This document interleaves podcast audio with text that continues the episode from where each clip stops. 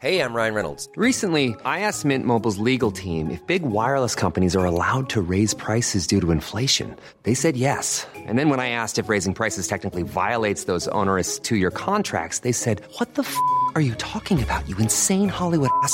So to recap, we're cutting the price of Mint Unlimited from $30 a month to just $15 a month. Give it a try at mintmobile.com slash switch. $45 upfront for three months plus taxes and fees. Promo for new customers for limited time. Unlimited more than 40 gigabytes per month. Slows. Full terms at mintmobile.com.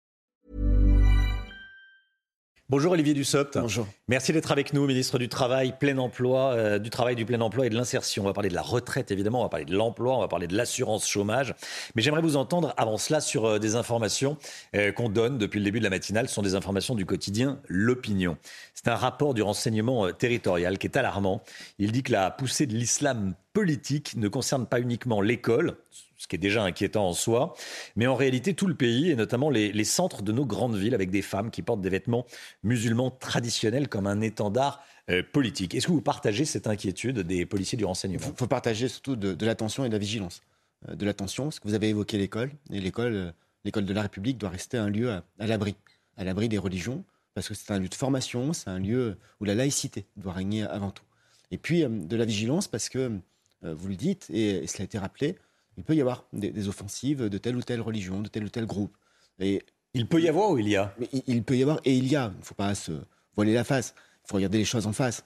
Mais il faut dire attention et vigilance parce que le, le seul, la seule ligne, la, la, seule orientation que nous devons avoir, c'est la loi et rien que la loi. La loi de 1905, elle garantit la liberté des cultes, mais elle garantit aussi une forme de une séparation totale entre les églises et l'État. Et on peut voir que nos prédécesseurs avaient parler des églises, donc ça permet d'embrasser toutes les religions. Et puis euh, les lois qui ont été votées depuis, notamment la loi de 2004 sur euh, les signes ostentatoires. Les temps ont changé hein, depuis 1905, même depuis euh, 2004, les temps ont changé. Euh, dans ce rapport, euh, on peut lire aussi que dans des villes comme Montauban, il y a des femmes à la sortie de collège qui semblent vérifier, ce que disent mes, collègues de l'opinion, que les jeunes filles remettent bien les voiles islamiques en sortant de l'école. J'ai lu l'opinion comme vous ce matin et je ne sais pas ce qui se passe à Montauban, donc je ne vais pas commenter un, un, fait précis. Mais vous avez dit les temps ont changé depuis 1905 et en même temps cette loi de 1905 qui a plus de 115 ans maintenant est d'une formidable modernité. Une formidable modernité parce qu'elle organise cette séparation entre le, le public et euh, le spirituel, entre mmh. les affaires de l'État au sens le plus large et les croyances. Mais euh, sur euh, cette pression communautariste, euh, ça ne remet pas en cause ce qu'on entend sur le fait qu'en France, les, les, femmes sont libres de porter ou pas le, le, le, voile islamique. Il peut y avoir une pression de la communauté. Bien sûr, bien sûr, et, il ne faut pas en faire une, une généralité absolue, mais, mais, ça peut arriver, et c'est aussi un des points de vigilance. Le chômage. Euh, la baisse du chômage s'enraye. Le nombre de, de, chômeurs ne baisse plus, reste au-dessus des 3 millions de, de chômeurs pour la catégorie A. Qu'est-ce qui se passe? Il y a un ralentissement de l'activité économique, c'est indéniable, et ça s'explique par l'inflation et par euh, la crise de l'énergie. Mais ce que je vois aussi, et euh, peut-être un peu à rebours de cette stabilisation du chômage, qui en soi, dans une période telle que celle que nous connaissons, plutôt une bonne nouvelle et plutôt rassurant.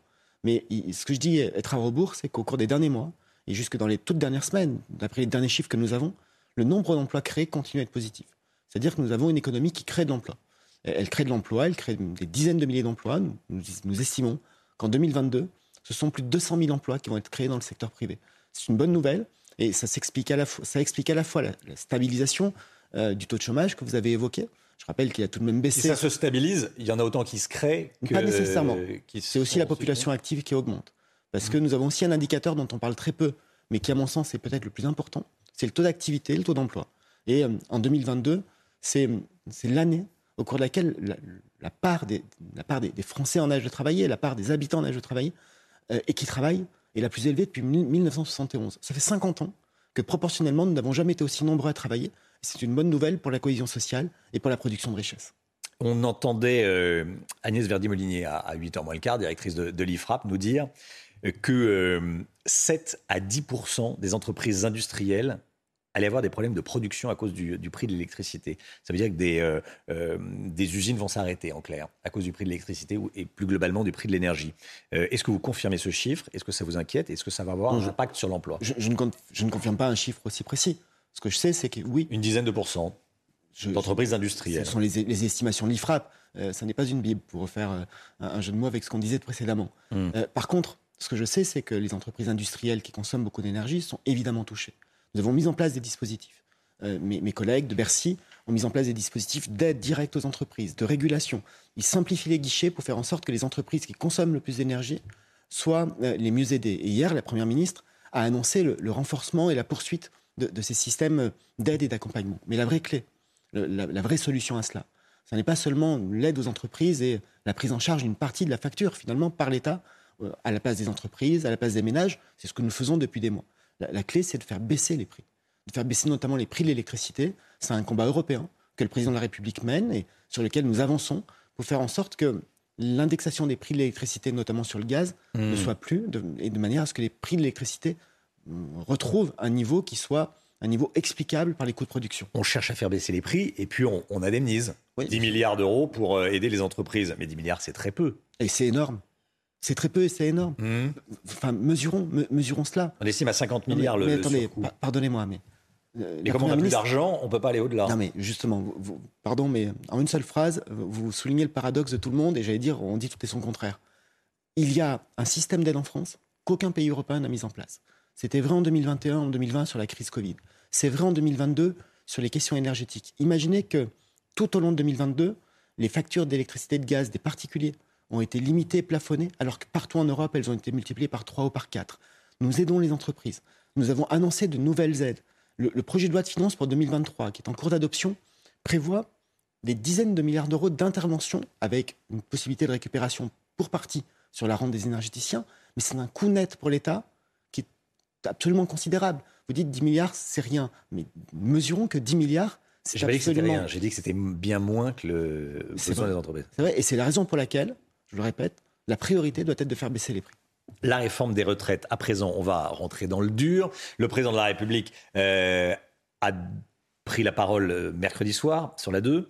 Euh, il dit qu'il est prêt à accepter un âge légal qui passerait de 62 ans pour le départ à la retraite à 64 ans. Il visait 65. Il OK, d'accord pour 64 ans. Si on allonge la, la durée de cotisation, ça c'est le dernier, c'est le scénario qui a euh, le plus le vent en poupe. Nous, nous sommes entrés aujourd'hui, nous sommes entrés dans les discussions avec l'ensemble des partenaires sociaux Hmm. et avec trois phases de discussion. La première phase dans laquelle nous sommes, c'est les questions de pénibilité, d'usure professionnelle, de, de travail des seniors.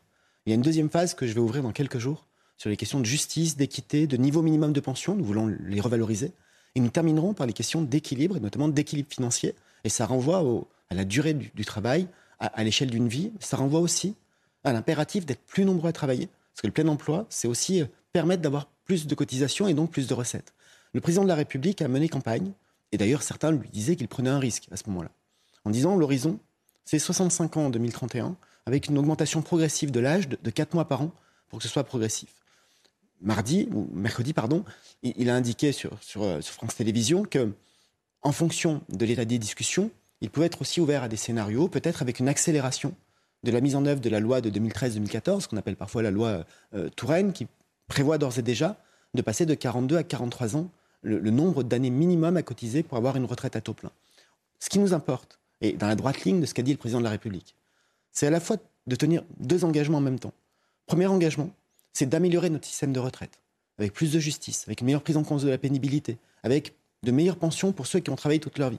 Et, et le deuxième, deuxième impératif, la, la deuxième euh, Mm. ligne directrice, c'est d'équilibrer le système. Et aujourd'hui, notre système de retraite, quelles que soient les hypothèses, quelles que soient les conventions, il, il est déséquilibré. Le déficit annoncé pour 2027, 2027 c'est demain, c'est 12 milliards d'euros par an. Pour 2030, dans une hypothèse de plein emploi, c'est 15 milliards d'euros. Et donc il faut poursuivre ces deux objectifs en même temps, Oui. et nous verrons à, à la fin de ces discussions quelle est la meilleure façon d'équilibrer le système. Le- président l'a Si on va dit. sur les 64 ans et qu'il faut allonger la durée de cotisation, il faudrait. euh, ou accélérer un peu euh, la mise en œuvre de la réforme euh, portée en 2013-2014. Et C'est- si on allonge la durée de cotisation, on passerait à au-delà de 43 ans de cotisation? Pas, pas nécessairement, il faut regarder cela. Mhm. Il faut, il faut le regarder avec la plus grande attention. Nous avons un, un- mandat qui est ce sur quoi le président de la République s'est engagé, ce qu'il a dit aux Français pendant la campagne des élections présidentielles. C'est ce cadre-là, mais ça n'est pas non plus un totem ni un tabou. Il l'a dit, la Première ministre l'a dit. Et donc, nous menons ces discussions avec l'ensemble des, partenaires sociaux, pas à pas, pour voir là où nous pouvons construire des convergences, et avec ce double objectif. Faire en sorte que le système soit meilleur, parce que si on se contente de l'équilibrer financièrement, ça sans l'améliorer, c'est injuste. Par contre, si on se contente de l'améliorer sans l'équilibrer, ça n'est pas responsable. Pourquoi on touche Donc, pas nous au- avons les deux. Au calcul des retraites des fonctionnaires? Parce que le calcul des retraites des fonctionnaires, qui, qui est spécifique, puisqu'il tient compte des six derniers mois, il tient compte aussi d'une structure de rémunération qui est particulière. Je m'explique en un mot. Pour beaucoup, beaucoup d'agents publics, la, part de revenus prise en compte pour le calcul de la retraite ne correspond qu'à la moitié, 60%, 70% de leur revenu total, parce que dans le revenu des fonctionnaires, il y a une part de, prime, qu'on qualifie de régime indemnitaire, qui ne compte pas pour le calcul de la retraite. Et donc, si nous voulons un moment, et c'était l'objectif de la précédente réforme qu'on appelait euh, la réforme à points en système universel, faire en sorte que tout le monde voit sa retraite calculée de la même manière, il faut aussi repenser toutes les grilles de salaire et toute la composition de revenus des agents publics pour que les assiettes de cotisation soient comparables. La réforme de l'assurance chômage, euh, elle revient à l'Assemblée nationale. Le Sénat l'a durci.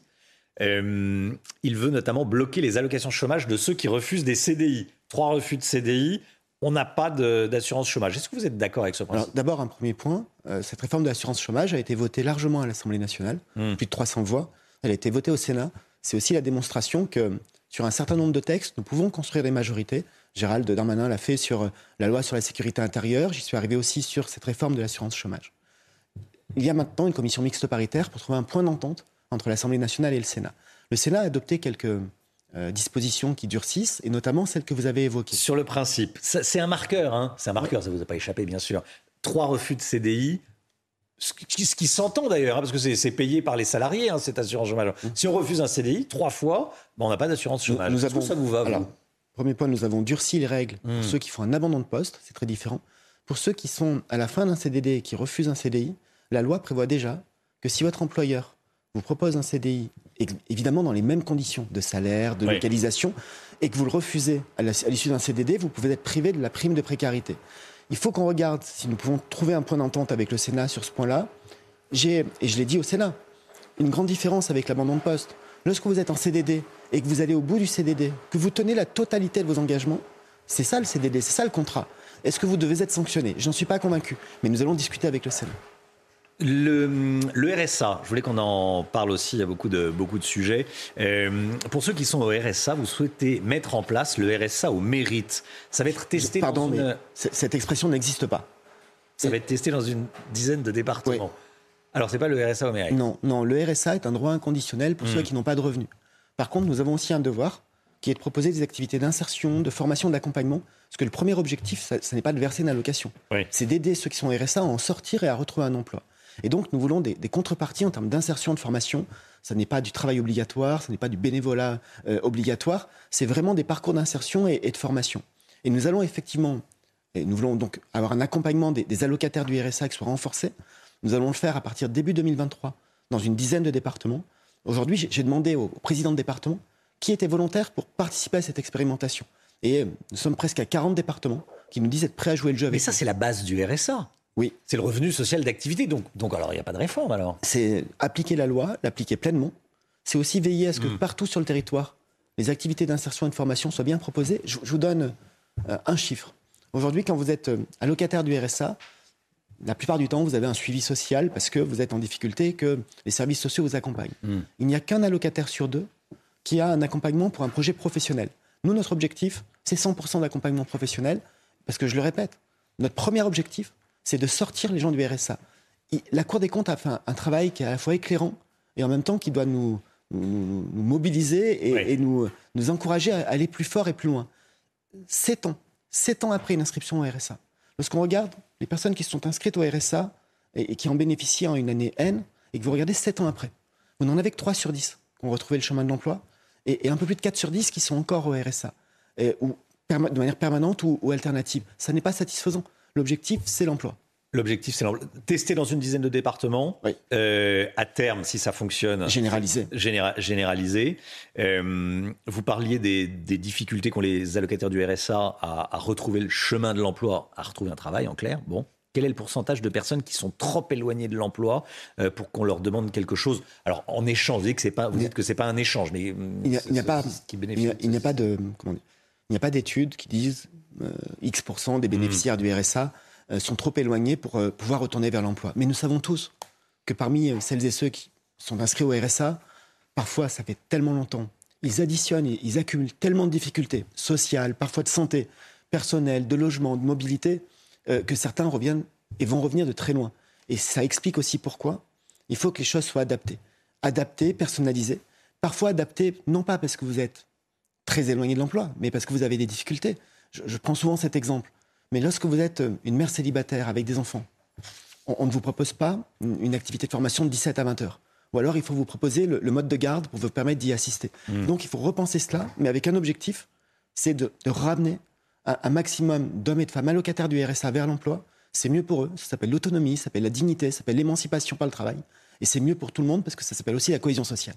Une dernière question, Olivier Dussopt. Total Energy a annoncé hier un, un bénéfice net. C'est une entreprise qui euh, fait des bénéfices, qui tourne bien, qui est en bonne santé.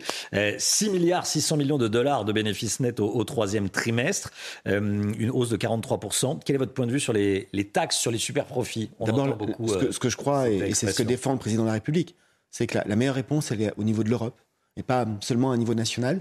Des grandes entreprises, vous en citez une, mais c'est le cas pour beaucoup, ont euh, des implantations partout dans le monde et la, capacité à les imposer dépend aussi du lieu de leur production et de leur activité. Donc la vraie réponse, elle est européenne et c'est ce pourquoi nous nous battons.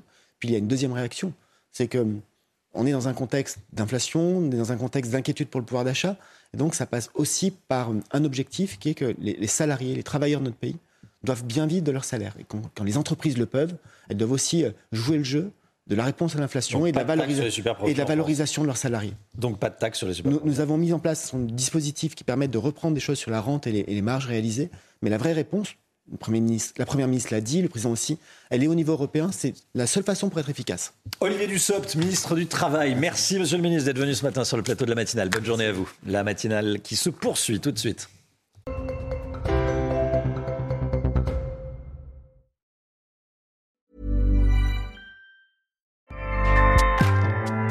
ACAST powers the world's best podcasts. Here's a show that we recommend. Hi, I'm Jesse Cruikshank. Jesse